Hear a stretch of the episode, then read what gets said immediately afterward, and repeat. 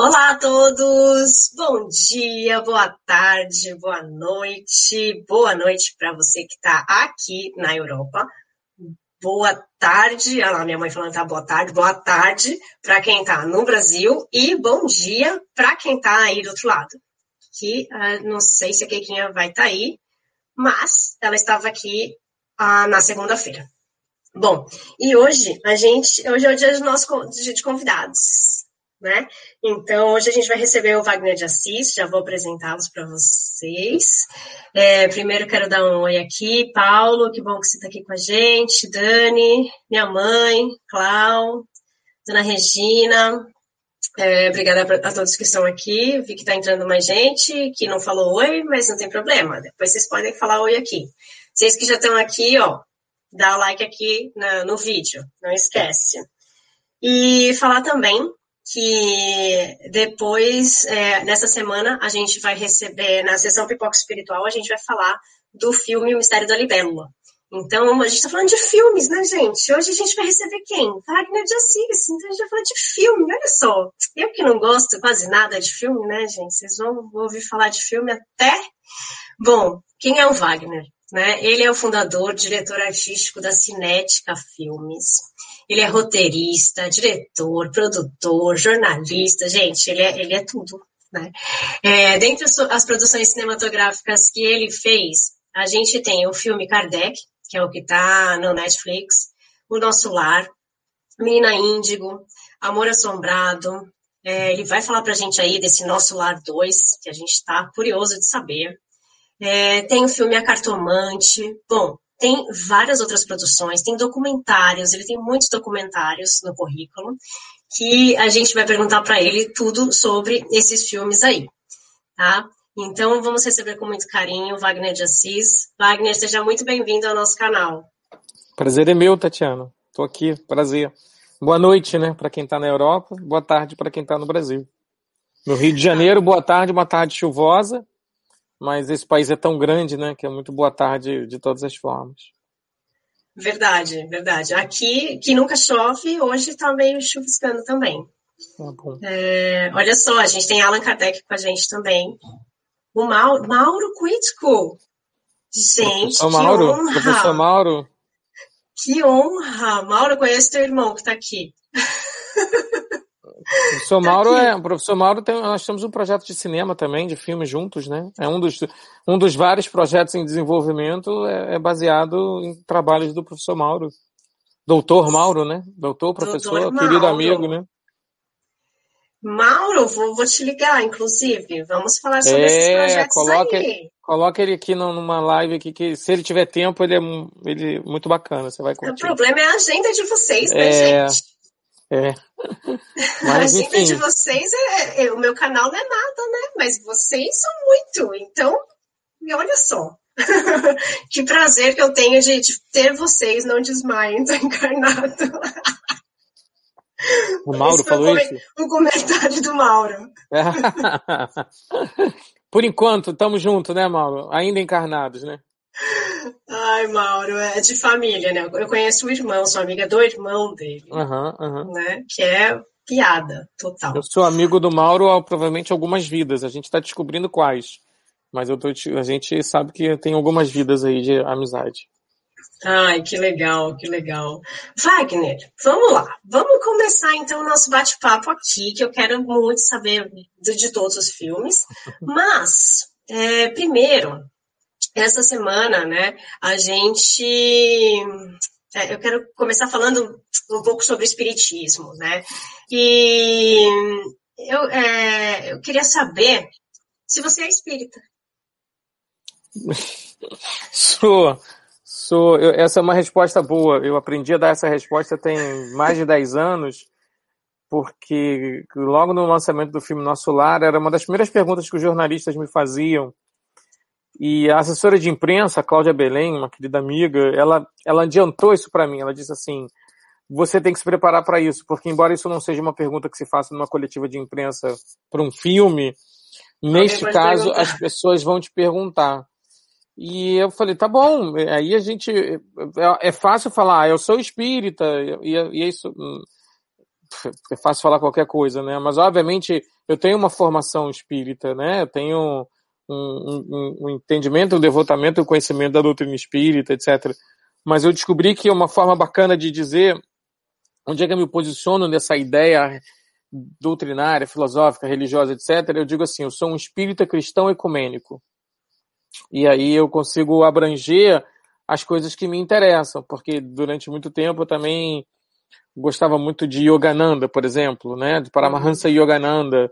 É, eu gosto muito de conversar com os cabalistas, eu gosto de conversar com todas as pessoas que são ligadas a esse mundo da espiritualidade em geral. Então eu consegui encontrar um, um termo assim para dizer que eu sou um espírita cristão ecumênico em formação.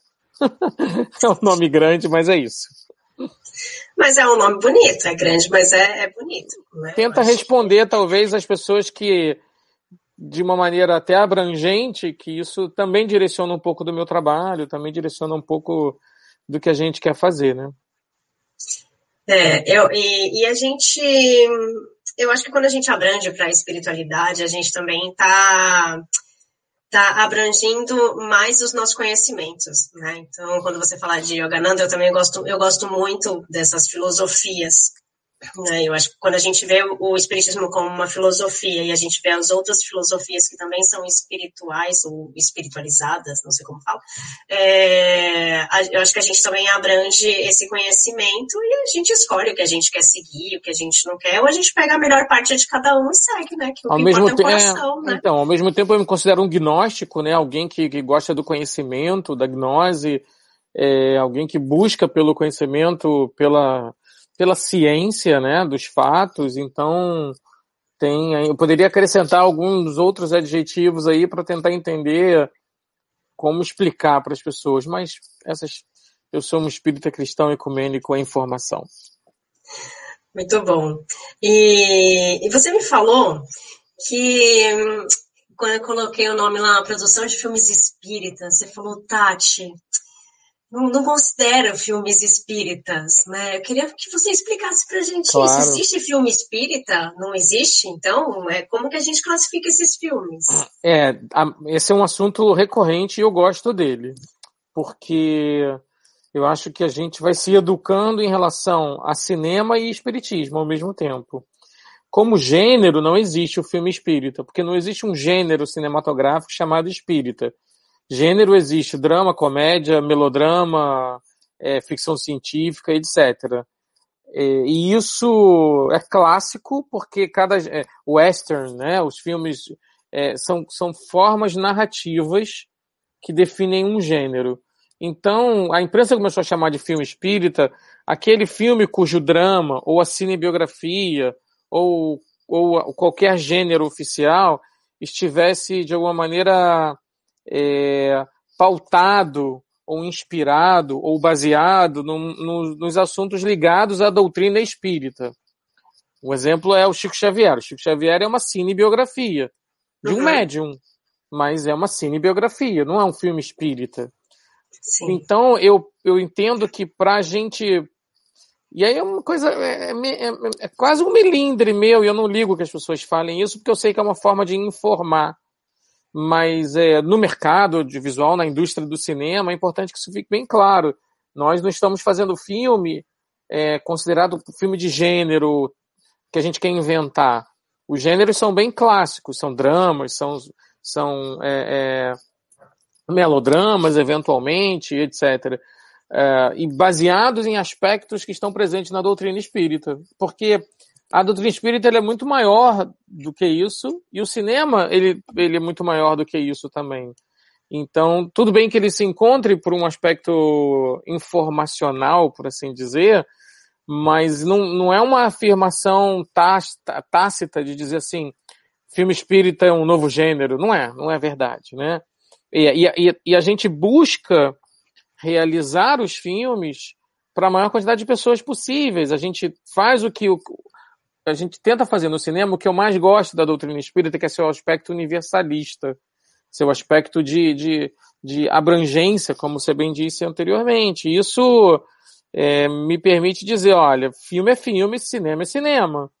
Mas tudo bem, o filme espírita ele está entendido. Porque se fosse assim também, Tatiana, é, sei lá, Perdidos em Marte. Perdido em Marte, o filme lá do Matt Damon. Perdido em Marte é um filme espírita, né? Por quê? Porque uma das bases do espiritismo é a pluralidade dos mundos habitados. Então, bom, puxa vida, né? O Mistério da Libélula deveria ser um filme espírita.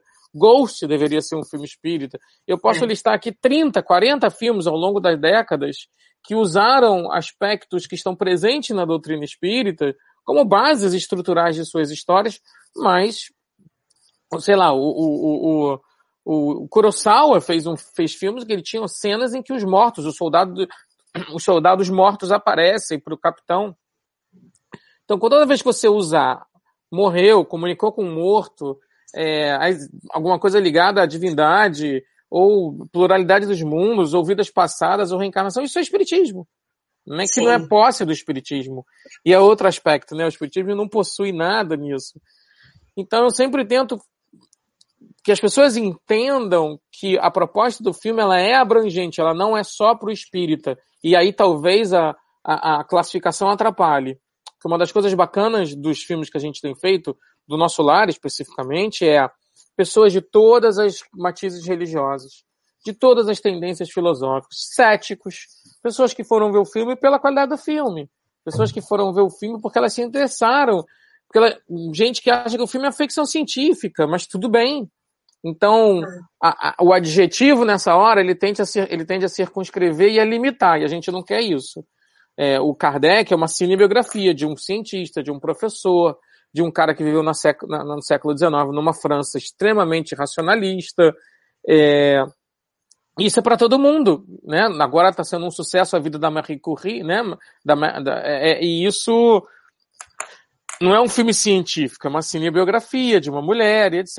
Então, talvez neste momento, tão, tão somente neste momento, o, o dizer filme espírita impeça que pessoas que tenham preconceito, que acham que não podem ver, etc, etc, que deem uma chance à história. E, e aí é um trabalhinho importante de educação, de informação a ser feito. Mas não. E, não... e isso que você falou eu acho bem, bem importante, porque quando saiu o nosso lar é, no cinema, é, algumas amigas minhas que não são espíritas e algumas amigas de outras religiões, assim, e muito de outra religião, assim, sabe? É, falaram, ah, não, eu vou ver porque eu tenho curiosidade para saber como é, né? É, eu vou sim, e foi no cinema para assistir, né? Foi no é, cinema para assistir. E mais assim, ele não é um filme religioso, porque até porque não, essa, porque não fala de religião, porque essa discussão, é essa, é, exatamente, essa discussão é uma dicotomia, né? O espiritismo é ou não é religião, não faz a menor é. diferença, né? Eu já Exato. entendi que quem quiser entender o espiritismo como religião vai ser bom, quem quiser entender o, o, espiritismo como ciência, filosofia com consequências religiosas, vai ser bom também. Então não é um uhum. assunto a ser dito. Mas é, quando você. Mas comumente o espiritismo ele é classificado como uma religião, nenhuma doutrina, né? E aí, quando você fala que o filme é espírita, parecendo que é um filme sobre uma religião. E aí parece um proselitismo, parece propaganda, parece tudo que a gente não quer que sejam as, as coisas relacionadas a temáticas espíritas. É isso que, Exato. que eu sempre é, elaboro quando a gente conversa sobre o assunto.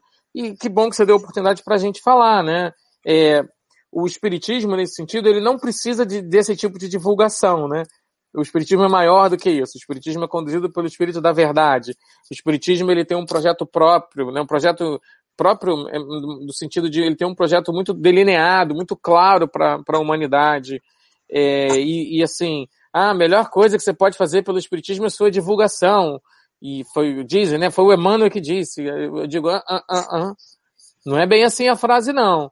O que o Emmanuel fala é que você vivenciar, em outras palavras, você vivenciar bem os postulados, as verdades e as realidades presentes no Espiritismo, essa é a maior divulgação que você pode fazer pelo Espiritismo. Se não, você vai pegar bandeira, você vai sair correndo para o mundo, fazendo uma propaganda que a gente sabe, do ponto de vista histórico, que não dá certo. Né? Que é impor, e que não é assim, né? É, é impor a fé, né? Você, ninguém quer impor a fé a ninguém. É, você não impõe esse tipo de raciocínio, você não impõe nada disso. Né? Você é, é, é Você dá o exemplo, né? Você vivencia alguma coisa, se aquilo que você está vivenciando for bom para aquela pessoa, bacana, né?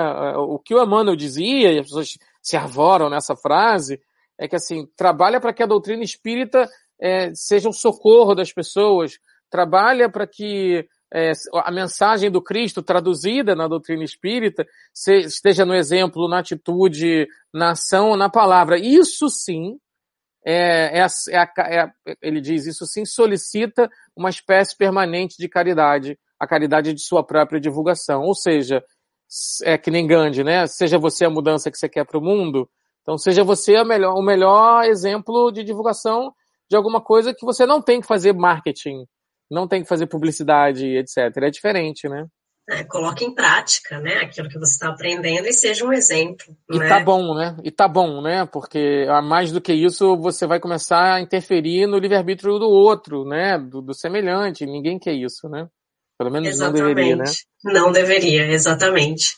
É, eu queria falar com você de alguns filmes. Domingo, a gente comemorou 164 anos do lançamento do Livro dos Espíritos, né, no dia 18 de, de abril agora. Ou seja, né, de, de quando nasceu ali o Allan Kardec, né? Porque ele nasceu ali com esse é, livro, é, né? É verdade, porque é até verdade. então foi quando nasceu o codificador, porque até então é ele era Hipólito Leão Denis Arrivail, né? É isso, é isso. Então, eu queria que a gente começasse falando um pouco sobre o livro, sobre o filme Kardec, né? É, a Kardec, a história por trás do nome, né? Que está no Netflix e eu te agradeço muitíssimo por estar no Netflix, porque eu pude assistir daqui Tá no Netflix no mundo. sensacional. É, tá no Netflix no mundo inteiro, né? Eu não sei tá se no mundo tá inteiro? Ah, são 180 países praticamente, né? É... Inclusive me diga se as legendas estão boas, a gente sempre dá um feedback estão. bacana. É, em espanhol estão bons. É, exatamente. É bom esse feedback a gente dá lá pro pessoal da Netflix, que eles sempre perguntam, né? É, é, é, uma, é maravilhoso que o Kardec esteja num lugar como esse, né? Eu, eu gosto mais de entender que é um filme muito mais do que a história por trás do nome. Eu acho que é, é a história da transformação de um homem, mais do que, do que essa história escondida.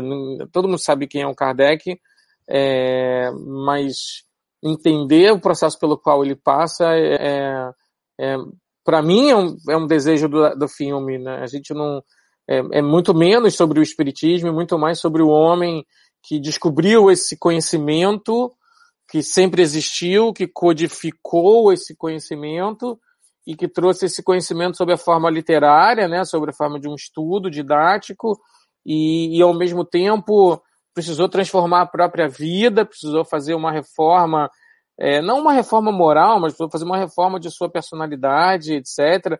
Então, acho que a palavra do filme é transformação. Vivendo numa sociedade em, em grande transformação, né? É, 1857 era um tempo em que era o auge das questões ideológicas na Europa, o nascimento da sociedade industrial presente, né, em seguida da filosofia marxista e do ceticismo. Então Kardec brigava muito contra o materialismo histórico e, e isso tudo é um processo de transformação. Até Paris estava em transformação. A Paris velha dos tempos do Kardec não existe mais. Então, poder recortar esse pedacinho de história deste homem e botar no cinema pra gente é um pouco quântico, sabe? Você mostra aquele pedacinho ali e diz, olha, daqui você tem um monte de coisa que espalha. Seja, se você, espectador, se identifica com aquele, com que ele vivencia, se você, espectador, é, gosta do que ele passou a escrever, se você entendeu o projeto, a proposta mais amplamente, e acho que isso tudo a gente tentou colocar lá em uma hora e cinquenta de filme. E eu vejo que a repercussão é muito bacana. E aí fora todo o aspecto cinematográfico, né? É, é, que a gente conseguiu efetivamente criar uma produção com padrão internacional. Uma produção que, enfim, está à altura de qualquer grande produção aí de cinema mundial, né? Não, uma produção que ficou sensacional. A gente falou do filme aqui na nossa sessão Pipoca Espiritual no dia 19 de março né? E a gente fala disso, a gente elogia você, elogia o Marcel, né? Por essa produção, por tudo que, que vocês fizeram ali, é, a produção ficou sensacional, Hollywood está perdendo ali né, uhum. para vocês. E, e, e, essa coisa de estar tá disponível para nós que estamos fora né, do, do Brasil. Sim. E eu recomendei o filme para muita gente Obrigado. Porque como é uma plataforma fácil, que todo Sim. mundo tem acesso, Sim. as pessoas daqui que não conheciam a história dele, eu falava, ai, acessa no Netflix daqui. Ai, não, mas Netflix, né, no nosso Netflix não tem. Eu falei, não, tem, tem sim, porque o meu também é daqui e no Netflix tem. Aí eu falei, e tem legenda em espanhol né? Pode pegar a legenda em espanhol. E daí as pessoas passaram a conhecer a história de Kardec por causa do filme. E foram buscar a história depois, depois foram buscar livros. Então, é, eu tenho que agradecer muito a vocês por causa disso. É, eu falei com o Marcel, o Marcel Soutomar vai estar aqui com a gente também. A agenda dele também é igual à sua, né? Então a gente vai estar junto só dia 30 de junho, mas a gente vai estar aqui ele vai estar aqui para falar com a gente. E a gente está falando de Kardec, e o Allan Kardec, que é uh, produtor também de vídeo, que falou comigo no meu canal e contigo no, no seu Instagram também, ele mandou aqui a história do nome dele. Né? Ele falou que ele carrega este nome com muito amor em minha vida. Resumindo, o porquê do nome. Meu pai, analfabeto, viu uma luz em Pernambuco e essa luz curou o olho dele. É, ele aprendeu a ler e escrever com o livro dos Espíritos. Teve quatro filhos. Olha o nome que ele colocou para os quatro filhos: André Luiz, Andréa Luísa, é... Allan Kardec e Adolfo Fritz. Fritz, Fritz, foi o médico que o médico alemão que curou, é, né, que apareceu para ele. O olho dele, né? É, Olha bacana. só que legal, né? Essa história. Parabéns, Allan Kardec, por esse nome e por essa história. Mesmo né? Que bonito isso. E, e gratidão ao Dr. Fritz, né? Um incansável trabalhador desde que chegou ao Brasil logo depois da Segunda Guerra Mundial. A história do Dr. Fritz é uma história muito bonita também, viu? Daria Acho filme. que a gente podia ter um filme também, é, né, Vai, se, eu, se, eu, ganhar na loteria, na Mega Sena super acumulada, eu acho que eu, né, não, não paro de fazer filme bacana, mas é, não é simples, né? Não é simples e... fazer um filme, não é simples é, a gente poder, poder colocar um filme numa Netflix da vida até o lança, até muito próximo do lançamento do Kardec nos cinemas aqui no Brasil, esse acordo não estava fechado, não era garantido, então você está sempre na, no limite ali de não dar, não dar certo. Né? O, o Kardec não foi uma, um grande sucesso de público no cinema proporcionalmente ao que se imagina que tenha de gente é, que, que, que, curta a doutrina espírita, etc. Tudo bem que não é um filme somente para o espírita, e, uhum. a, o, e, a, e, a, e, a, mescla do, do público mostrou isso. Mas é, é, ao mesmo tempo, estar lá naquele lugar é, é, é, é fantástico. A gente recebe feedback o tempo todo sobre isso, e que bom.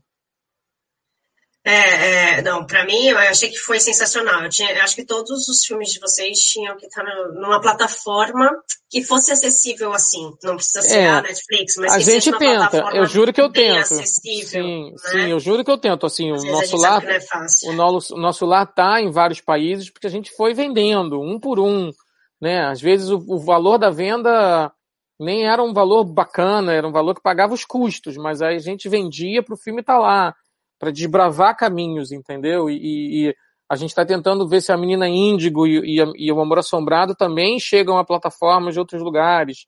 É, e aí eu acho que esse é um caminho, é, é uma indústria, né, Tatiana? É uma, essa indústria é. é voraz, essa indústria ela é, ela é dolorosa, as pessoas falam muita coisa, e eu, reconheço, eu entendo que as pessoas falam desconhecendo isso, mas o, você vivenciar a indústria do cinema é uma dor constante, né?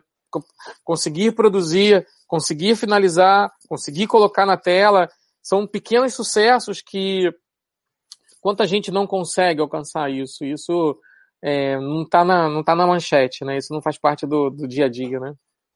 É, e às vezes é, as pessoas, eles, vocês conseguem colocar na plataforma, por exemplo, o Netflix, mas, por exemplo, não chega aqui. Então Sim. tem muitos filmes, tem muita coisa que as pessoas do Brasil falam, ah, mas o filme tá lá, só você assistir no Netflix. Eu falo, não tá, gente, aqui na Espanha não chegou. É, e obviamente tem uma, cultura, tem uma cultura de Netflix hoje, mas existem outras plataformas, outros, tem outros, Amazon, outros streams, exatamente. O nosso lá tá na Amazon Prime, que a, que a Disney negociou com a Amazon Prime durante um tempo até a Disney ter a sua própria plataforma. Depois ele vai para a plataforma da Disney. E, e daí por diante, né? Ou seja, é, é um trabalho contínuo, é um trabalho, é. enfim, eu não sei, esse é um mercado que muda a cada dois anos, esse mercado muda, e a gente não sabe como é que vai ser daqui a dois anos, e o que nos compete é continuar produzindo conteúdo e tentar levar para a maior quantidade de público possível. Eu sou do tempo do VHS, então. Ah, eu também. Então, então a gente sabe exatamente o que era correr na locadora, esperar a fita chegar, rebobinar a fita. Quer dizer, na verdade eu sou anterior a isso, né? Eu sou do tempo em que só se via filme no cinema.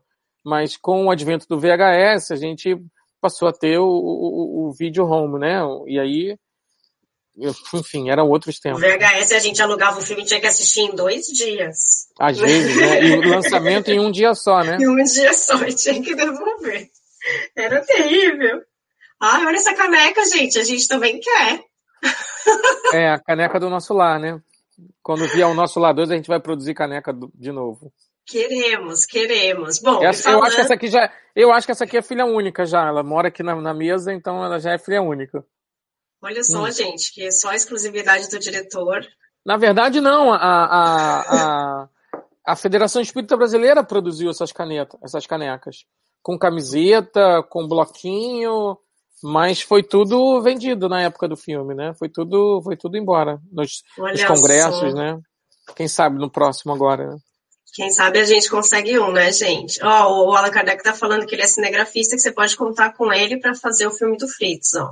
Olha só, a gente já conseguiu alguém para ajudar no filme do Fritz. Eu acho que a gente tem que pensar nesse projeto, Wagner. Ó, e olha só, a gente está falando de nosso lar, né? No dia 2 de abril, a gente teve aí o que seria o aniversário do Chico, né? E eu gostaria também que a gente, que a gente falasse um pouco do, do filme Nosso Lar, né, da, dessa produção, né? Porque eu acho que eu não, não sei, né, como foi essa produção, porque o nosso lar ele teve é, muitas coisas diferentes, né? Planos diferentes ali, é, computação gráfica, né? O nosso é, lar ganhou dois lar, prêmios, né? É, é, ele, ele quebrou uma barreira de qualidade em termos de, de computação gráfica para filme brasileiro. Eles já existiam outros filmes com bastante computação gráfica. Eu acho que ele estabeleceu uma, um padrão bacana de computação gráfica. É, é um filme que 10 anos, 11 anos depois, 10 anos e meio, né? Ele completa 11 anos em setembro. É, eu não passo, sei lá, duas semanas sem receber um, um, testemunho de alguém, uma história incrível de alguém, ou a gente negociar um novo, uma renovaçãozinha de contrato, ou alguma coisa ligada ao nosso lar, ou uma entrevista, enfim, é, é aquela coisa, sabe, e eu faço isso com o maior prazer, porque o filme merece, o filme tem a potência do filme, ela reside no fato de que é uma história real e ao mesmo tempo é, tem o Chico Xavier por trás disso e, isso tem uma credibilidade absurda. Eu sempre pedia licença, né? Eu sempre era muito grato pela oportunidade que a Federação Espírita Brasileira me deu de levar esse, essa história para o cinema, ou parte do livro para o cinema, né? O, cine, o filme, o livro todo é infilmável, né? Mas assim, o que a gente considerou que fosse a essência do livro, e aí eu acho que a gente teve uma experiência mágica de filmagem, cinematograficamente falando, né? Não aconteceram eventos, todo mundo pergunta, ah, aconteceram eventos, não... não é, não é disso que eu estou falando. Estou falando de poder juntar uma equipe incrível, poder juntar diretor de fotografia, é, um suíço que é o Willis Steiger, que trabalha em Hollywood há anos, poder ter trilha sonora do Philip Glass, que é para mim um dos maiores compositores vivos atualmente. Ou seja, ele viu, ele leu uma parte do roteiro, ele viu o corte do filme, ele falou: vou fazer a trilha pra, com vocês, é, gravar com a Orquestra Sinfônica Brasileira. e aí, e no fundo, no fundo tem uma história poderosa, né? Uma história do que acontece depois que você morre. Puxa, é, eu tava revendo o teaser outro dia lá no canal da Cinética. É um filme, se você acredita em vida após a morte, esse filme é para você se você não acredita, esse filme também, é para você. você. Então, é legal que a gente, a gente achou um, um, uma forma de abordar o tema que atraiu as pessoas, né? Bateu o recorde de bilheteria nos primeiros cinco dias. Os primeiros cinco dias de cinema no Brasil foram 1 milhão e 300 mil pessoas aos cinemas. E eu lembro que o presidente da Federação Espírita à época, o senhor o Nestor Mazotti, né, o saudoso e querido o Nestor Mazotti, ele ainda falou assim: puxa vida, o livro ficou 65 anos para vender um milhão e meio de exemplares. Em cinco dias o filme foi visto por 1 milhão e 300 mil pessoas. E aí você vê o quanto a história é poderosa, ela consegue migrar de um meio para o outro, sendo bem adaptada com todas as necessidades de licenças dramáticas ou ajustes, etc. Mas o quanto a, quanto a, boa, quanto o, a boa história é poderosa nesse sentido. A gente só vai ao cinema para ver boas histórias bem contadas, não tem outra saída. Né? Essa história é clássica em Hollywood, né? Eles gastaram milhões de dólares fazendo pesquisa por que as pessoas iam ao cinema. E no final das contas eles descobriram, as pessoas não vão ao cinema para ver o Brad Pitt. Elas até vão ao cinema também para ver a Angelina Jolie, o Brad Pitt, etc. Mas elas, a gente vai ao cinema para ver uma boa história e bem contada. Porque às vezes a, história é boa e não é bem contada, e às vezes a história é mais ou menos e é bem contada. Então a gente está navegando nesse mundo o tempo todo, né? É, e o, nosso lar ele ganhou dois prêmios, né? Ganhou o prêmio de Sim, sim. Prêmio de direção de arte, né, no Festival sim. Brasileiro de Cinema em Miami e prêmio de efeitos visuais na Academia Brasileira de Cinema. Exatamente. A gente concorreu a outros prêmios, né, teve prêmio de figurino, prêmio de direção de arte e ganhou esse foi bem, foi merecido assim o trabalho de direção de arte, recriar uma cidade, né, em computação gráfica. A gente teve, se não me engano, eram 14 arquitetos trabalhando, trabalhando em, na, na criação dessas dessa cidade, assim, é, e, enfim, tudo super bem recompensado, né? E a maior recompensa é do público mesmo, né, Tatiana? Assim, mais de 40 milhões de pessoas no Brasil, mais de 40 países oficialmente, sei lá quantos extraoficialmente, assim, né? É, mas que bom, que bom. E é uma, é uma, eu acho que é um outro meio também é, dos ensinamentos chegarem para as pessoas, né? Às vezes a pessoa não gosta de ler um livro, mas ela gosta de ver um filme.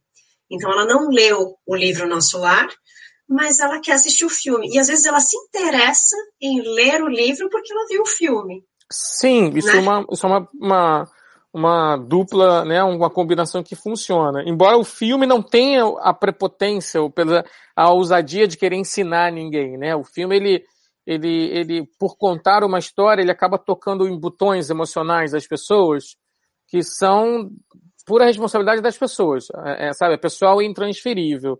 Eu, eu, eu, existem diversas teorias sobre a influência do meio audiovisual nas pessoas. Essas teorias ainda, elas não são uma realidade fechada, né?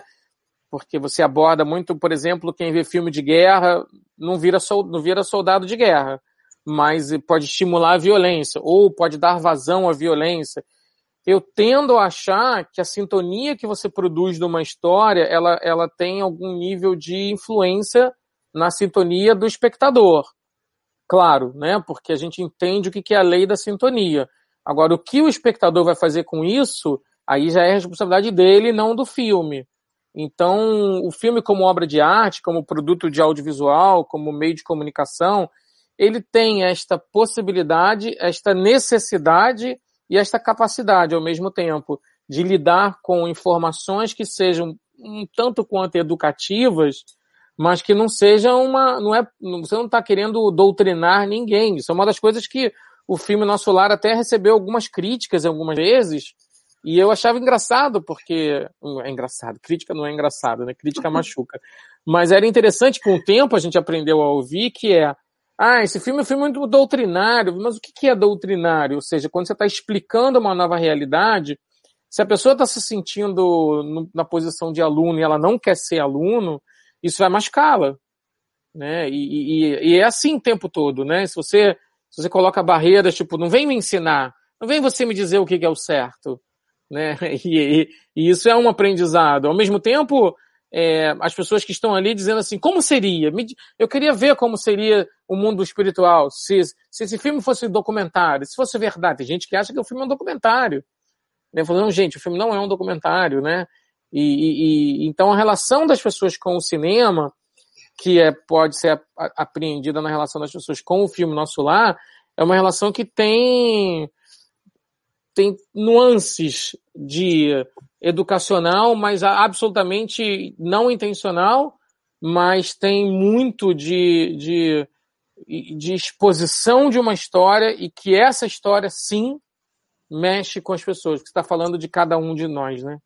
É, não, quando você fala, quando eu falo de, da questão educacional, eu acho que eu, eu tenho um olhar assim que eu acho que todos os filmes, acho que a gente sempre aprende alguma coisa com algum com os filmes, né? Por isso que eu inventei a sessão pipoca espiritual. Eu acho que a gente sempre aprende coisas com os filmes. E, e a gente pode pegar esse aprendizado e aplicar na gente ou não. Né? Então, o nosso lar, claro, como você disse, não, não cabe tudo do livro no, na produção cinematográfica, mesmo porque a gente tem que deixar claro, né, que livro é livro, cinema é cinema. Né? Aquela coisa de, ai, mas no filme não contou tudo que estava no livro. Não, querido, não vai caber, né? A gente vai contar o que é o principal, o que cabe na, na história. Mas é, como você mesmo diz, é a história bem contada. Então, quando a gente vê o nosso lar, né? Eu fui uma das um milhão e pouco aí que estava nos primeiros cinco dias. Né? É, quando a gente vê a história do nosso lar, muita gente se interessa em saber mais. Muita gente se interessa em estudar mais, em querer buscar mais informação, e ler o livro, né? E daí vai encontrar muito mais informação. Mas é porque a história é bem contada e você vai ver que não é só aquilo, que tem muito mais por detrás daquilo e que isso é interessante.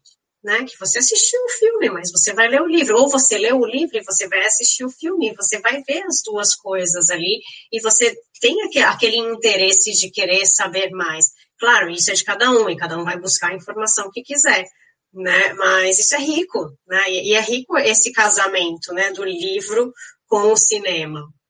E daí, já que a gente está falando de Nosso Lar, eu queria saber essa história aí de Nosso Lar 2, os mensageiros, né? é, base é nos mensageiros, mensageiros? É, exatamente, é a continuação, né? É, a ideia é, é, não fazer um filme ainda do livro Nosso Lar, mas seguir a sequência do, dos livros do André Luiz. Então, a gente desenvolveu um projeto que é baseado no livro Os Mensageiros, que é um livro muito potente, que tem muita informação. Eu, é, eu costumava dizer que você entende muito mais o livro Nosso Lar depois que você lê o livro Os Mensageiros, né? Não é um, não é um, é um livro que primeiro, o, o Nosso Lar ele te diz, olha, existe um lugar, né? E você, ou existem alguns lugares. E os mensageiros diz assim, este lugar onde nós estamos tem uma relação direta com a gente. E, e essa relação direta, ela é, nem sempre ela é bem sucedida. Essa relação direta é o que importa conhecer. Eu até brinco que o filme podia se chamar Pergunta 459, né? Que é qual é a influência que os espíritos exercem sobre nós. Muitas vezes são eles que vos dirigem, né?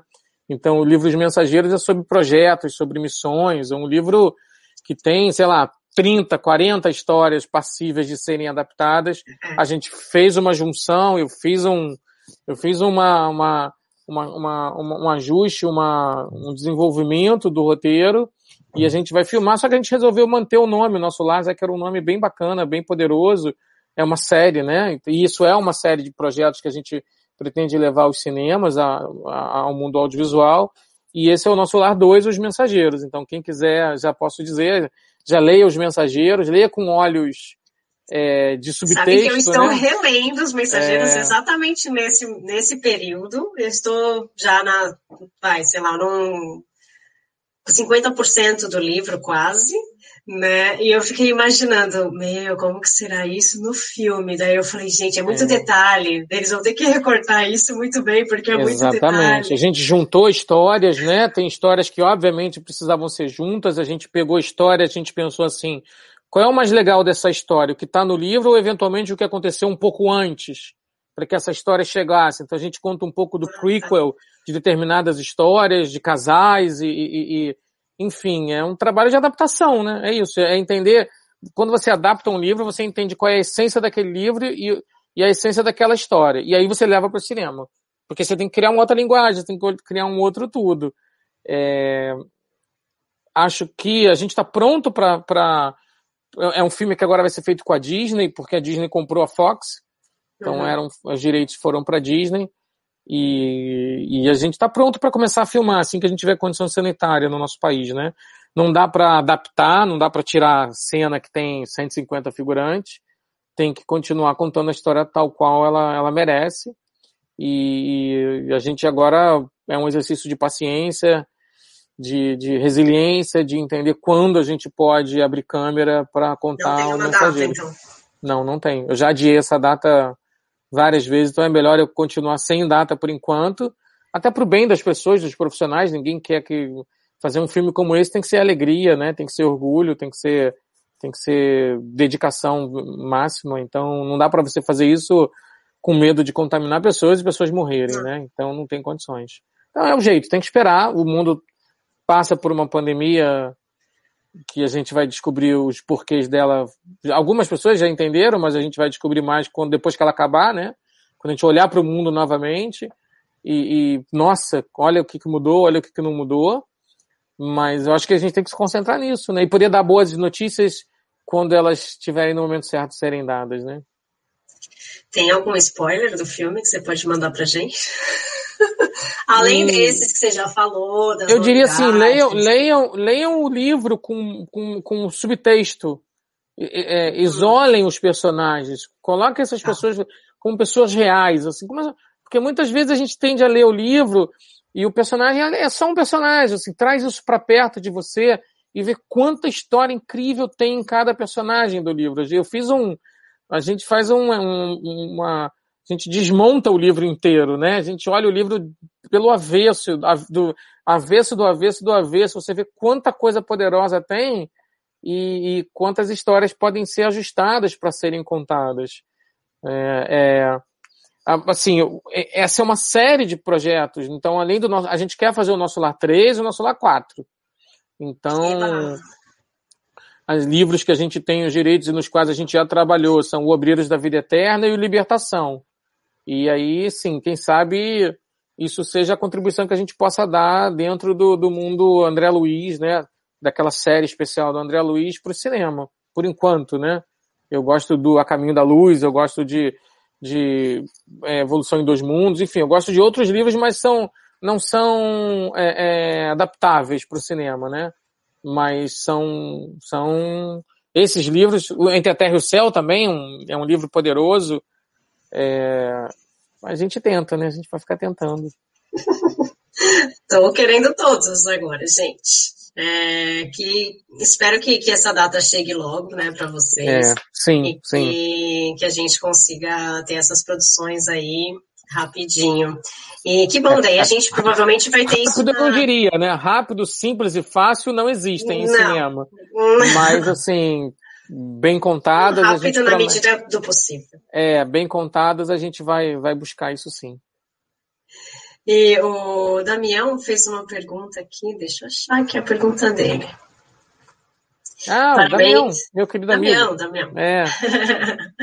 Parabéns, amigas Tatiana e Wagner. Próximo domingo será dia do Oscar. Nesse momento de pandemia, cinemas fechados, quais as expectativas do Oscar?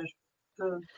Ó, Damião, eu, eu, eu, acho que eu não vou ganhar na, na categoria de direção, mas talvez a gente consiga ganhar. É... Eu tô um pouco afastado, viu, meu amigo? Eu te confesso. Eu vi o filme do, do Cidadão Kane, eu vi o filme do, do, do, do Anthony Hopkins, mas eu tô um pouco afastado do movimento Oscar nesse ano, infelizmente. Você, como bom jornalista, talvez tenha melhores opiniões sobre isso mas é, eu tô naquele, a gente está naquele momento, é, eu particularmente naquele momento de tentar renovar a mente todo dia, né? O setup da mente precisa ser renovado todo dia, porque tá intenso, né? Enfim, e é e a gente continua focado muito nos nossos trabalhos. Então, quando eu chego em casa, eu acho que eu brinco com as crianças, o tempo, é, enfim, tento distrair um pouco e acabo não mergulhando nos filmes, acabo, como já fiz durante tantos e tantos anos. Engraçado, né? Dessa vez eu tô um pouco um pouco distante das listas, de quem vai ganhar, do quem não vai ganhar, mas é, é Talvez seja o um período. É, né? eu acho que é um período. Eu, eu, fico muito preocupado, né? Muita gente, muita gente internada, muito amigo, enfim, muito amigo que foi, tem amigo que foi embora, então é, eu acho que a gente, eu tô focado ali num, e os cinemas fechados, como você bem falou, né? É doloroso ter cinema fechado. Então, o que nos compete é continuar desenvolvendo projetos, né? Tentar fechar contratos, essas coisas todas. Mas o, o, o, o Oscar vai cumprir a função dele mais uma vez, celebrar aí a força dos streamings, né? Mostrar que o mercado de cinema mudou para valer de vez. e, e, e dizer que a gente vai continuar encontrando boas histórias em outros lugares agora. Eu, particularmente, quero continuar sendo nostálgico e dizer assim, olha, filme bacana é aquele que você vê naquela tela de 40 metros de tamanho, onde você mergulha numa sala escura e se deixa levar durante aquele, aquelas duas horas ali, né? Sabe que esses dias a gente Obrigado, Damião. Um grande abraço para você, querido. É, esses dias a gente estava falando aqui em casa, né? Eu moro com mais dois amigos e a gente estava falando do cinema, né? Eu falei assim, gente, faz tanto tempo que eu não vou no cinema, queria tanto ir no cinema. E meu amigo falou assim, ué, mas a gente está assistindo tudo em casa. Eu falei, mas não é a mesma coisa, não. né? Aí a gente estava discutindo qual eram as sensações diferentes que a gente tinha por estar no cinema e as sensações que a gente tinha estando em casa. Eu falei, gente, eu vou chorar do mesmo jeito com uma boa história, no cinema ou em casa. Mas no cinema, a gente tem toda aquela produção, a gente tem uma sonorização diferente, a gente tem a emoção de estar naquele local. Eu falei, existe uma emoção diferente de estar no cinema. Total. Falei, não é a mesma você, coisa. Você, você se prontificou a abrir o seu coração e a sua mente para estar num lugar, né? Às vezes em casa você clica porque você quer distrair é diferente. Você precisa de um alimento, de um alimento audiovisual. Mas a magia de ir ao cinema, ela não, é incomparável.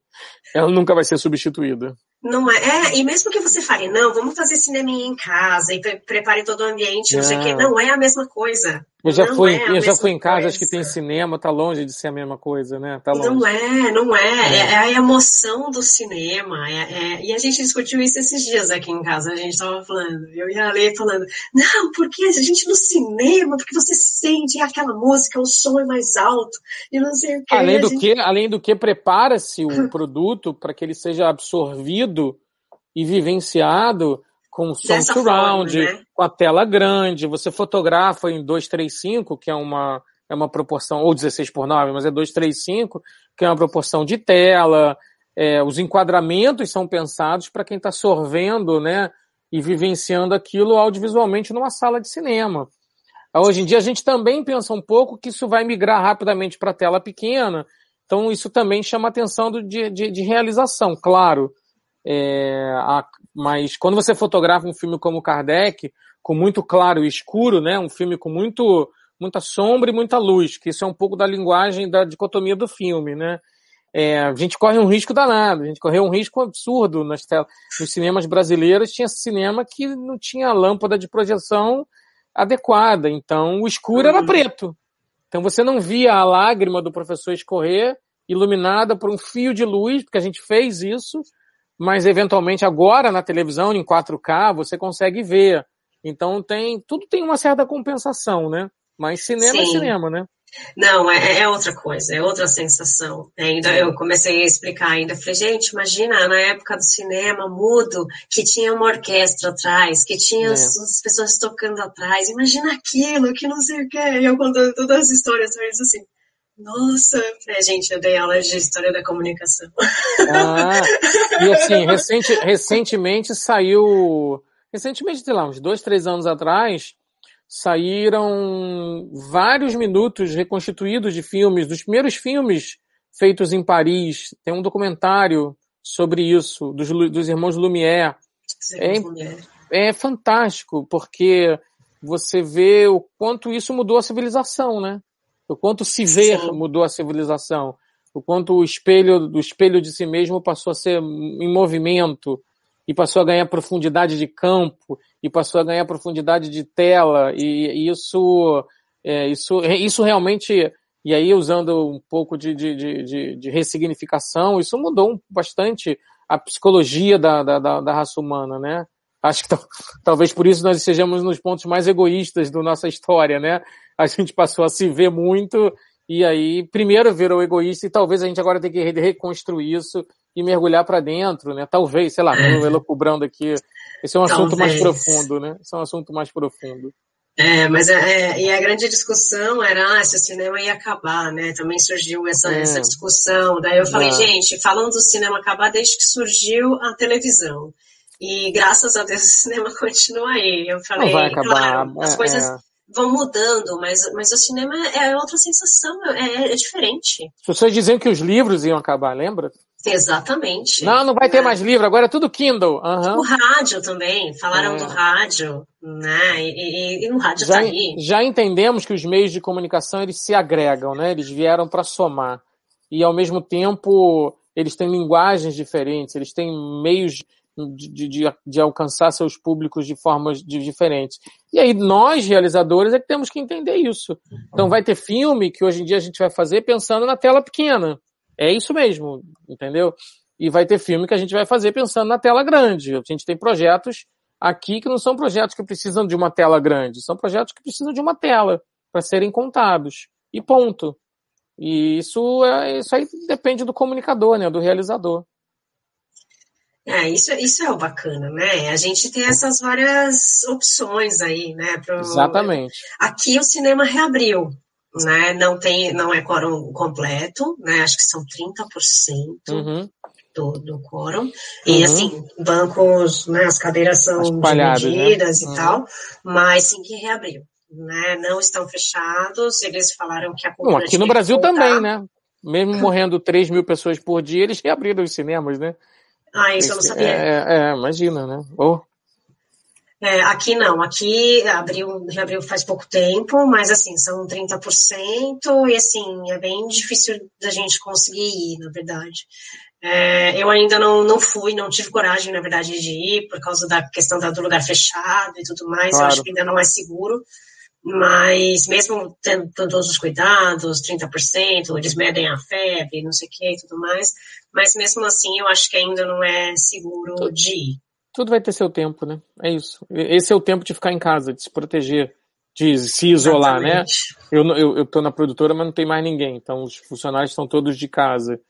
É, então, é, tudo tem seu tempo, né? Exatamente. Bom, para a gente não perder aqui a chance de falar, quero falar um pouco de Menina Índigo e quero falar de Amor Assombrado. Vamos lá, Menina Índigo foi em 2017, né? Já, né? Isso.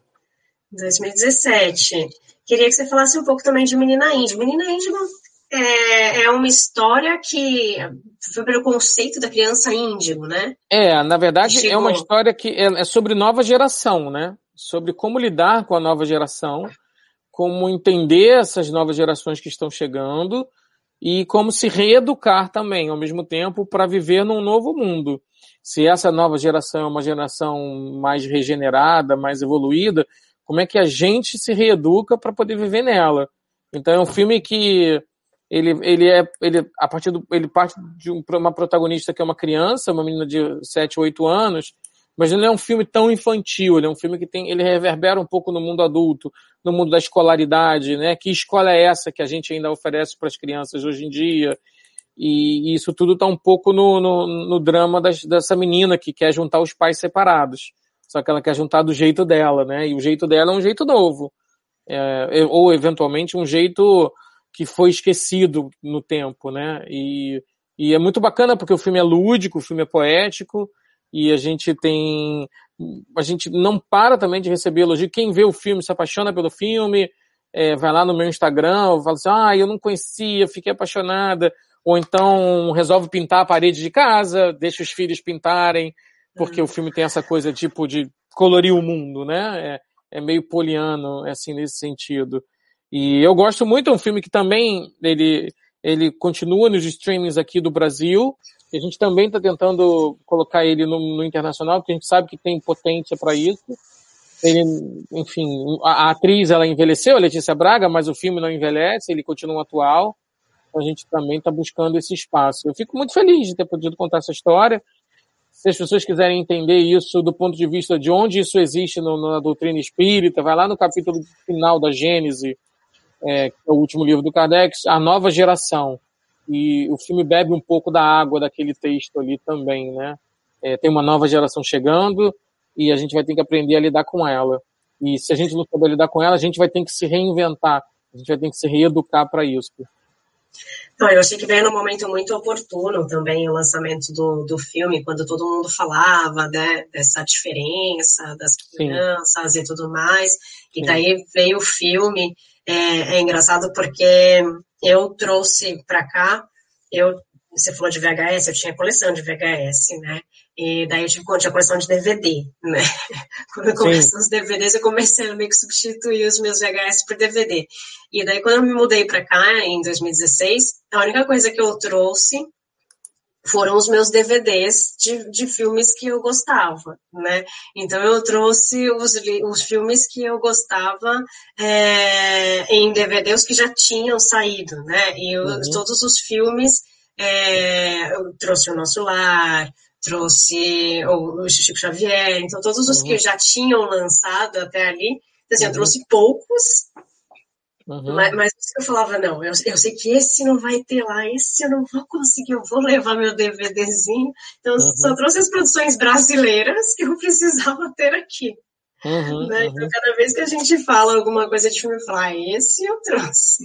Uhum. Né? Porque esse eu sabia que eu não ia achar, né? E que bom que você falou que agora algumas coisas, muitas coisas estão passando para algumas plataformas e se Deus quiser, a gente Sim. vai ter acesso a tudo isso rapidamente. Sim. Na Índigo, por exemplo, não tinha. Não, é, não, é, não foi para Netflix ainda. A Netflix Mundial. Ela tá na Netflix Brasil. Não, e eu não tenho DVD também. Tá, tá, ah, faltando meu DVD. Ah, é verdade. Ele em 2016. DVD. É verdade. Ele, tem, ele teve DVD. Foram poucas Olá, tá unidades, mas ele teve DVD ainda. Acho que eu, foi o último filme, na verdade, que eu fiz que teve DVD. E, e... tá bom, tá, tá prometido um DVD para você da menina ainda. Olá, tá vendo? Preciso de um DVD. Não tenho. Eu não sei se roda aí, né, na Espanha. Boa pergunta. Ah, no meu computador não vai rodar? Roda, ah, né, roda, gente? roda. Antigamente, é porque antigamente tinha aquela coisa de área, né? área de DVD, né? É, né? Tem. Né? Não, mas a gente, a gente dá um jeito, imagina. tá bom. A gente é brasileiro, não desiste nunca. A gente dá um jeito. Não, os meus DVDs estão rodando. Eu, eu, eu, gosto muito do que o filme faz, assim. Teve professores que disseram, olha, eu repensei a minha carreira como professor, repensei o meu approach para os alunos. É, eu, a gente denuncia sutilmente algo que eu fui descobrindo ao longo da produção, que é o aumento do, da, da, da, dos diagnósticos estranhos com as sopinhas de letrinha, é, aumento de calmante para criança na ordem de 1.500% em 5, 10 anos, ou Isso é seja, é não dá para você ver explodir um número de, de, de ritalina, né, para dizer a palavra, ou outros calmantes, para crianças de 7, 8, 10 anos e ficar, ué, o que está acontecendo? né? Eu, eu na esteira do antes, na verdade, né, para para produzir a Menina Índigo, eu, eu, acabei fazendo um documentário porque eu entrevistei tanta gente e eu falei, eu vou juntar essas entrevistas, eu fiz entrevistas com câmeras. É, esse é um documentário chamado Que Geração é Essa? Que é um documentário muito, sim, ah, muito eu simples. Vi no site. É um documentário muito simples, de entrevistas e depoimentos de pessoas que vivenciaram problemas enormes pelo fato de serem diferentes, de estarem um pouco além do, do, do que ele se chama normal. O conceito de normalidade também precisa ser repensado. É, superdotados sofrem tanto bullying quanto subdotados, e isso é um erro absurdo. Mediunidade é uma coisa que é, é, é, é muito comum em criança e acaba sendo muito assodada, muito impedida de desenvolvimento por questões culturais, religiosas e ideológicas, etc. Então a gente tem isso muito presente na sociedade, o mais, né? E isso é uma informação espiritual, né? A sociedade está recebendo muito mais espíritos evoluídos que vão promover modificações sociais, etc. E aí o filme quis iluminar esses temas e quis, e quis trazer isso tudo numa historinha poética, bonita e que me deixou muito feliz. Fernanda Machado, Murilo Rosa, Paulo Figueiredo, um elenco bacana, comprometido além da Letícia Braga, ótimo, óbvio, né, que a gente acabou, era o primeiro filme dela, e ela hoje é uma estrela, né, já adolescente. Não, e, e é, um, é um filmaço. Eu lembro que eu, é. que eu gostei muito do filme. Obrigado, obrigado. E, e, eu acho que, como eu falo, como eu falei, né, eu acho que sempre traz algum ensinamento, né? E você falando agora, né, das pessoas que repensaram sua posição, eu acho que é, esse tipo de feedback que eu recebo é, é, é maravilhoso, viu? Não tem preço, né? É, não, tem não, não tem preço, é muito legal. Porque aí sim, a modificação é da pessoa. Não foi o filme que fez isso, né? O filme, de novo, o filme iluminou uma situação. Foi a reflexão filme, que ela fez. Exatamente. Né? O filme provocou algo cujo esforço transformador é da pessoa. E isso é bacana, é bonito de se ver e é bonito de, de, de é virtuoso, né? É, eu, eu acho que, que isso não tem preço. Isso é o que vale cada segundo, cada esforço que a gente faz para conseguir fazer uma produção, né? Isso aí. E cada segundo de estudo ali, né, de suor. É, e eu queria que a gente falasse de Amor Assombrado, que tem tanta coisa ali no, no site da Cinética. Eu vi cada partezinha ali. Eu, eu, achei... fiz uma versão, eu fiz uma versão comentada no, no, no, canal da Cinética, né? Eu peguei pedaços do filme e fiz um comentário. Esse filme, ele, ele, ele poderia se chamar A Loucura sob o Novo Prisma, né? Porque é um livro do Dr. Bezerra de Menezes maravilhoso, que me influenciou muito no, no passado.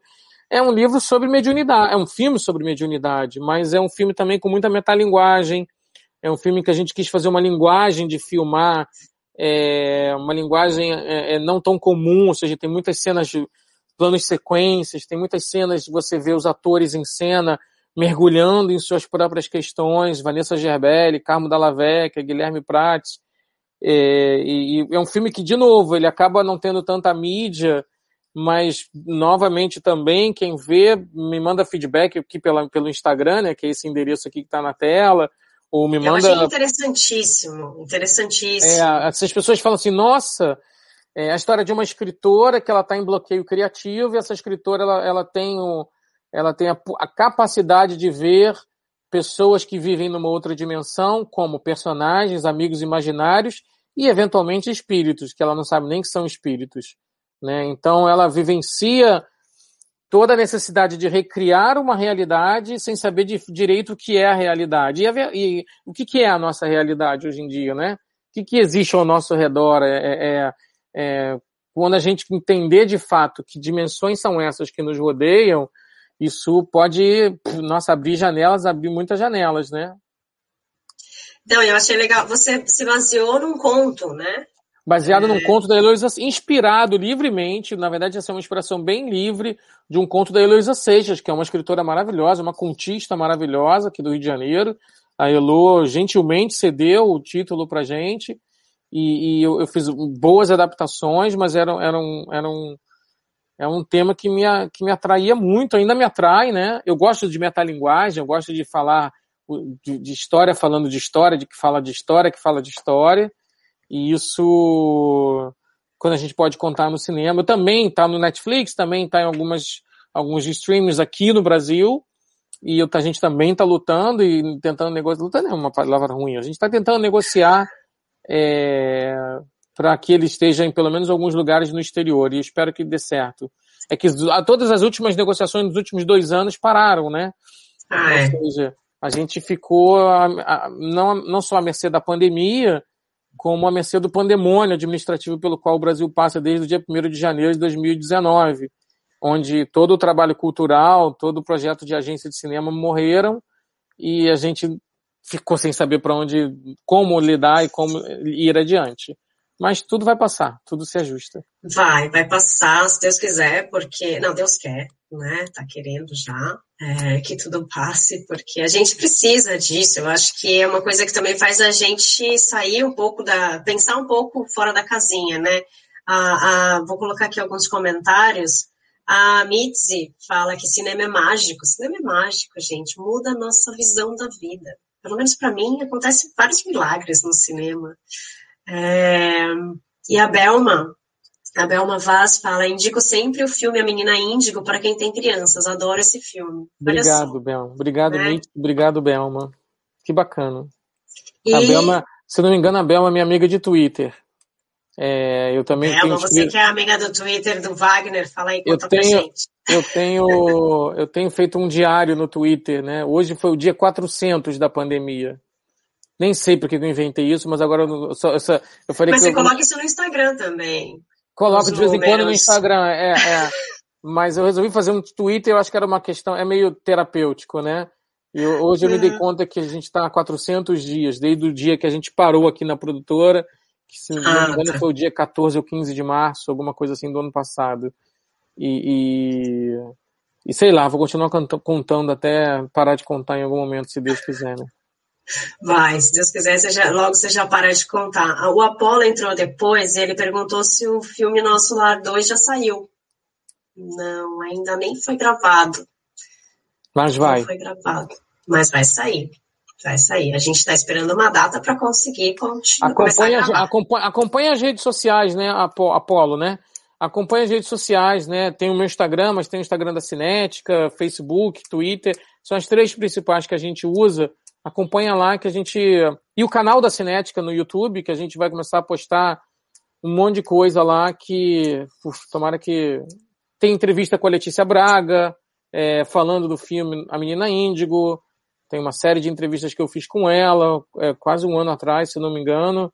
Tem uma parte comentada do filme Amor Assombrado, e aí certamente vai ter muito bastidor do Nosso Lar 2. Tem todos os vídeos de bastidores do Nosso Lar, estão lá, eu gosto de rever, dar uma melancolia, dá uma saudade, mas está lá, estão todos lá, enfim. E tem bastante coisa de Amor Assombrado lá também. Tem, tem. Tem, ó, a Belma acabou de falar que é ela mesma. É, obrigado, Belma. É ela mesma. Lembrei, viu? Memória do nome aqui. Ah, gente, é isso, né? O Wagner tem mais outras produções, né? Tem, aliás, tem um monte de produção, tem é, filme A Cartomante, é, Os Mensageiros. A, a, a, o Mensageiros é o Nosso Lar 2. A Cartomante, é o Nosso Lar 2. A Cartomante foi o meu primeiro filme, primeiríssimo filme. Seu primeiro? Filmado, filmado 19, dois, é, lançado em 2004, ele foi filmado em 2002. É, primeiro, o filme é um capítulo à parte na vida de todo cineasta. Ele é uma co-direção com o Pablo Uranga, um amigo que na época topou fazer o filme junto. É, e o primeiro filme é isso, o primeiro filme é capítulo à parte, dava para falar só, a gente fazer um, uma hora de papo só sobre o primeiro filme para cineastas, né, que estão começando, né. Mas você tem é. dois em inglês aqui também. São Sim. projetos que eu fiz com uma produtora americana, de um brasileiro, mas uma produtora americana, são curtas metragens. É, ah, esses, ah, estão, é, é, esses estão, é, eles são muito metalinguísticos, mas é um exercício de projetos que estão no nosso radar para serem feitos em inglês. Em algum momento a gente vai produzir mais projetos em inglês, que é uma vontade que eu tenho. Então eu fiz alguns curtas para exercitar e para a gente é, é, ver como funciona. Chama The Last Great Romantic Comedy, a última grande comédia romântica, e o The Hunting for the Lost Characters, que é a caçada aos personagens perdidos. Eu achei bem bacana. Um foi em 2012 e outro foi em 2014, é, né? O, o, o, The Last Great Romantic Comedy ganhou prêmio, ganhou prêmio de melhor curta-metragem. É, só, é, é uma produção e um roteiro do Wagner, né, meu, e da Cinética. A direção do Gustavo Sampaio, um brasileiro que mora lá, com quem a gente tem algumas ideias também, alguns projetos. Nesse meio termo, temos duas coisas que eu gostei muito de fazer, que quero voltar a fazer, que foi a novela, né? Eu pude ajudar na, a Elizabeth Jean, que é uma grande autora de novela, a escrever novela com ela e com uma equipe maravilhosa. Então, pude trabalhar na equipe da novela Além do Tempo e da novela Espelho da Vida, recentemente. Isso também foi um aprendizado muito grande. Novela também é muito poderoso. Novela fala com 40 milhões de pessoas todo dia. E é muito mais forte que um diário no Twitter, né? Mas sabe que eu sinto muita falta de novela aqui? É. Sinto muita falta. A gente que é brasileiro, eu, acho, eu acho que as novelas estão na Globoplay, né? O streaming da Globoplay também está crescendo muito, então não sei se tem na Espanha. Então, o Globoplay eu não consigo acessar daqui. Eu acho que eu teria que fazer um plano diferente para conseguir acessar o, o, que eu tinha do Globoplay no Brasil. Porque ele Entendi. fala que essa área não funciona, blá, blá, blá, blá, blá. Será que a Globoplay a não, não é... consegue? Tá eu acho que tem que ser algum outro streaming, algum outro canal, ou alguma, alguma coisa que, que, guarde outras, exatamente, que, que tenha as, as operadoras. Seja, né? é. é, que seja espanhol também, porque aqui não funciona no Globoplay normal, que a gente conhece, que eu conhecia no Brasil. Eu, eu já tinha Globoplay e falava, não entra, não é, e não é. Né? E para finalizar, você tem alguns, alguns vários documentários. Documentário né? a gente hoje tem pelo menos cinco em pós-produção, quase acabando, três prontos Nossa. e dois por fazer. Então eu vou falando aos poucos, eu acho que, mas quero só chamar a atenção aqui é, que a gente, a gente vai fazer um grande documentário, que eu não sei nem qual é o tamanho dele, sobre o Chico Xavier. Que eu acho que a gente precisa revisitar o Chico Xavier 20 anos depois que ele partiu. E a gente precisa juntar todas as coisas que estão espalhadas pelo, do Chico pelo, pelo mundo não só audiovisual, como pelas gavetas das pessoas que o conheceram, né? Ai, então, é uma vontade muito grande, uma proposta, uma ideia em andamento e em algum momento ela vai existir, a gente vai anunciar, né? que é um documentário, inclusive, que possa ser levado ao exterior, que tenha tantas e quantas versões é, de idiomas a gente puder, para que quando você disser assim, você conheceu o Chico Xavier? Ah, não conheceu? Então, ó, vê isso aqui. Vê isso aqui que você vai ter uma boa ideia de quem foi. Obviamente, um filme não consegue abranger tudo sobre uma pessoa, mas é, tentar compilar e contar essa história novamente para o mundo, o mundo precisa de histórias positivas, de, de história de um homem tão dedicado como foi o Chico, né? É, o Jader Sampaio escreveu um texto hoje, não sei se foi hoje, se foi ontem, ele colocou no, no blog dele hoje, é, e divulgou para gente hoje, falando do Chico, né? Falando de, de quem, como era a caridade do Chico, né? Então, e é tão emocionante falar dele, né? As pessoas não conhecem, né? Uma nova geração inteira por conhecer, né? Então o cinema também pode fazer isso e deve. Deve, deve. Eu acho que seria maravilhoso, será maravilhoso quando vocês conseguirem fazer isso e que seja assim para o mundo, né? Que, como Sim. eu falei para você no começo, né? Kardec, aqui eu sempre falo, ah, você, você conhece? Não, não conhece. Assiste o filme, tá ali, é, ó. O, tá Chico, fácil. o Chico é um legado ainda a ser descoberto, assim como o próprio Kardec, a própria, o próprio conhecimento, né? A codificação espírita ainda vai ser mais reconhecida não para mudar o mundo, mas para ajudar a formar novas, novas ideias e novas e novas um novo mundo, talvez, né? É, é, eu acho que ele é um grande exemplo de caridade e de humildade que a gente teria que seguir um pouquinho, né? Aprender um pouco com ele. Né? Se ele se dizia um cisco, né? Quem somos nós, né? Quem é, sou eu, pelo menos? Eu vou falar por mim, né? Se ele era um cisco, eu sou um o quê? Né?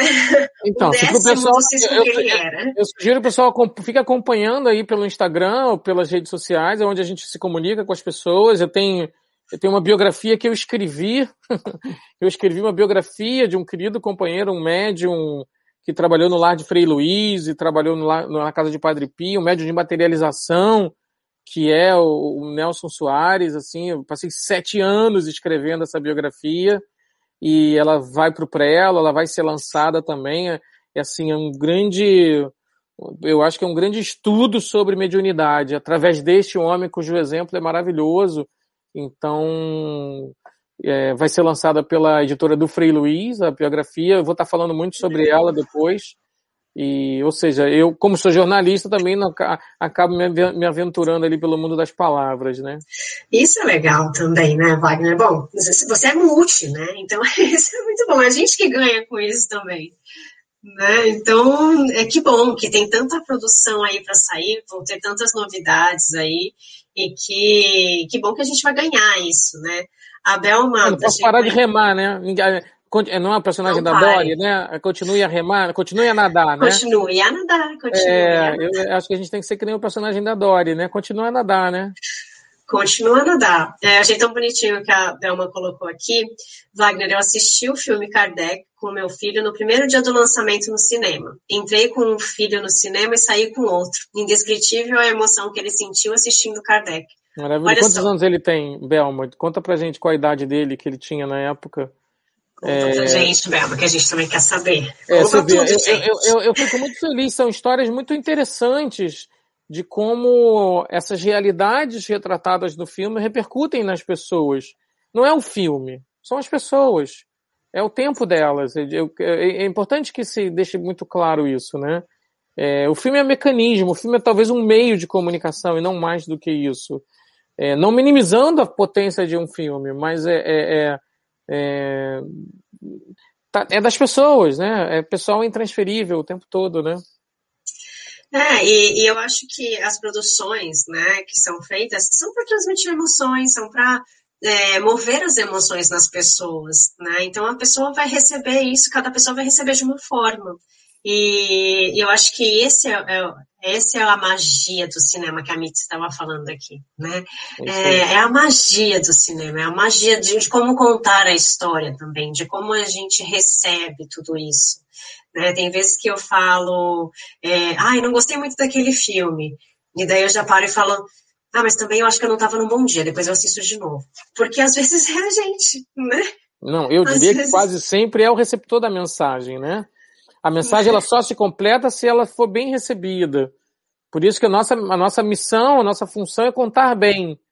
E aí depois é, a história faz o resto, né? E a pessoa faz o resto, enfim. É, e a gente, a gente vai, vai agregando. Eu acho que a gente sempre vai é, aprendendo alguma coisa, mas eu acho que tudo depende de como a gente está, né? Eu, quando eu não gosto de algum filme, alguém fala, ai, mas é tão bom, tá? Eu falo, ai, mas eu não gostei. Eu falo, ai, mas eu vou assistir de novo, porque talvez eu não estava num bom dia. Eu sempre falo isso. Né? Ó, a, eu tava esperando a Belma responder, ela falou que o filho dele, dela tinha 26 Bacana. anos. Olha só que legal. Um abraço para o seu filho. Obrigado, viu, Belma, pelo depoimento. É, a gente já vai encerrar, gente. Eu, eu, juro que eu vou liberar o Wagner aqui. É, o Joaquim fez uma pergunta para você, ó. Como os atores que não são espíritas encaram o projeto é, e como é depois? Como, é, dão feedback? Joaquim, a gente, na verdade, é, é, eu quase nunca pergunto, eu quase nunca pergunto qual, qual a religião das pessoas, ou se elas são espíritas ou não é, em relação a propostas de trabalho. Então, tem atores que eu não sei realmente se são espíritas ou não são espíritas. É, é a, minha função e o meu barato é gente, que, eles passam, que eles façam parte do time e queiram contar junto a história. E eu fico bastante feliz que a grande maioria, pelo menos, né, das pessoas com quem eu trabalhei, não só atores, elenco, mas como técnicos, etc., gostaria de fazer outros filmes. Então, isso é sinal de que foi bom, né? É, se você recebe, fala assim, olha, não esquece de mim, quero fazer de novo, etc. É porque foi bom quando, quando rolou antes, né? E aí, e, e, essa coisa do ser espírita para trabalhar em filme, que não é espírita, é só um filme, é, é, de novo, a gente bate nessa tecla, não precisa ser, espiritismo não é, não é carteirinha, né? Não é crachá. É, é uma opção da pessoa. Como eu, eu, sei de, eu sei de atores que trabalharam comigo que são céticos e são ateus e, e fizeram personagens incríveis e sou muito grato a eles e a vida segue adiante, né? Não, não, não dá menor chance de fazer com que ser espírita seja um pré-requisito. Se eu fizer isso um dia, me sacode que eu enlouqueci, né? Tirou o obsessor de mim que eu enlouqueci, né? O espiritismo não precisa disso e a gente seria muito injusto e, e, e, e incorreto, né? Assim, tem tanto elenco, tanto, tantos atores maravilhosos para viverem. Assim, agora, se o, se o ator conhece aquele, aquele aquele tema antes, muito legal, que bom. Né? Vai ajudá-lo a construir, é, ou, ou eventualmente não precisa para construir. Quando a gente propõe a, a, a, a, criar um personagem como o da Sandra Corvellone para fazer a Madame Rivail, a mulher do Kardec, que eu sabia que era algo que tinha que ser feito, que era inédito, ninguém jamais tinha dito a importância daquela mulher junto com aquele professor. É, eu não falei para Sandra se ela precisava ser espírito ou não. A gente foi investigar a importância de uma mulher que participou de um projeto de vida com o seu marido, com o amor de sua vida, né? E a Sandra, super atriz, junto com o Leonardo Medeiros, fizeram, tiveram uma química especial. Então, o feedback sempre é, tem sido muito positivo, ainda bem. Os negativos não vieram, né? Mas cada um tem o direito de, de, de achar o que quiser. Ah, isso é bacana, porque eu acho que também isso é do profissionalismo, né? Eu acho que se a pessoa claro. se, se, identifica com, com, o personagem, não interessa. Por é... isso que eu digo assim, desculpa te interromper, por isso que eu digo assim, se você é ator, não fala para mim assim, eu sou espírita, me chama para trabalhar no seu filme. Pior coisa que você pode falar para mim. Porque assim, primeiro, você não entendeu o que é o espiritismo, e eventualmente você tá é, é, diminuindo o teu talento para poder interpretar um personagem em detrimento do fato de que a gente tem alguma sintonia ou algum entendimento a respeito de uma doutrina. Não, não funciona assim, né? Não vai ser, não vai ser bacana de uma forma nem de outra, né? É, eu acho que, é, como eu falei, eu acho que não interessa qual é a religião que você segue e tudo mais. Se você não se você gostar do personagem, você vai fazer. Se você não gostar do personagem, você vai falar, olha, Gente, a gente, isso, morria, né? a, gente morria, a gente morria de rir durante as filmagens do nosso lado, porque assim, uma boa parte da equipe é era ateu, né? Era, é, era, ou era agnóstico, ou era realmente ateu, e assim, é, a gente, eram piadas atrás de piadas, eu morria de rir, porque a gente, mas eles estavam lá fazendo o melhor deles, né? Então, era para isso que eles foram contratados, e, e, e no final, todos vieram, todos, todos, todos vieram agradecer, porque quando começaram acharam que ia ser discriminado, acharam que, que isso ia ser uma questão dentro do filme. Nossa, no Kardec a gente achou uma oração na locação, eu conto essa história, né? Tinha uma, uma oração colada no painel de luz por alguém, até hoje eu não sei quem foi, eu coloquei isso no livro de bastidores do Kardec. Então eu peguei essa oração e falei assim, ó, se a equipe não se importar que é uma oração que fala assim, ah, é, agradecendo a, o dom da vida, agradecendo o trabalho, que as energias sejam renovadas, uma oração. Está lá no livro de bastidores. E, e, eu falei, se a equipe não se importar, eu gostaria de fazer essa oração todo dia de manhã. Ou de ler esta página todo dia de manhã. Tá? Ou todo dia que a gente for começar. Beleza. E aí, no primeiro dia tinha cinco, um, um leu, o outro leu, eu lia. No final, estava toda a equipe ali lendo, porque era só um congraçamento de ideias, entendeu? E não era uma coisa de, de, de impor nada. E que bom, que bom que pode ter sido assim, né? Ai, que legal, que legal. Ai, Wagner, por mim ficaria aqui mais meia hora, mas não podemos. É, gratidão por você ter, gente, eles estão mandando ainda aqui mais, é, mais coisas pra gente. No tempo certo, a Ana Paula tá falando que no tempo certo a gente vai conseguir gravar aí o, o, o nosso lar. Sim, no tempo certo. A Belma tá falando do filho dela, é, que ó, vou só ler aqui para a gente terminar. Ó, somos espíritas, mas ele não se interessava. Quando chegamos em casa, ele perguntou onde estava o meu livro dos espíritos, começou a estudar. Alguns meses depois, ele viajou para Paris e foi visitar o túmulo de Kardec. Olha só que legal. Legal.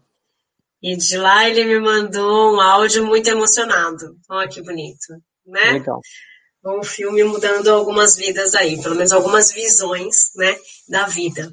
Wagner, quero te agradecer muito do fundo do meu coração por estar aqui comigo, por estar com a gente aqui. Quero agradecer todas as pessoas que estiveram aqui no canal, que estão aqui com a gente ainda. Gratidão do fundo do coração.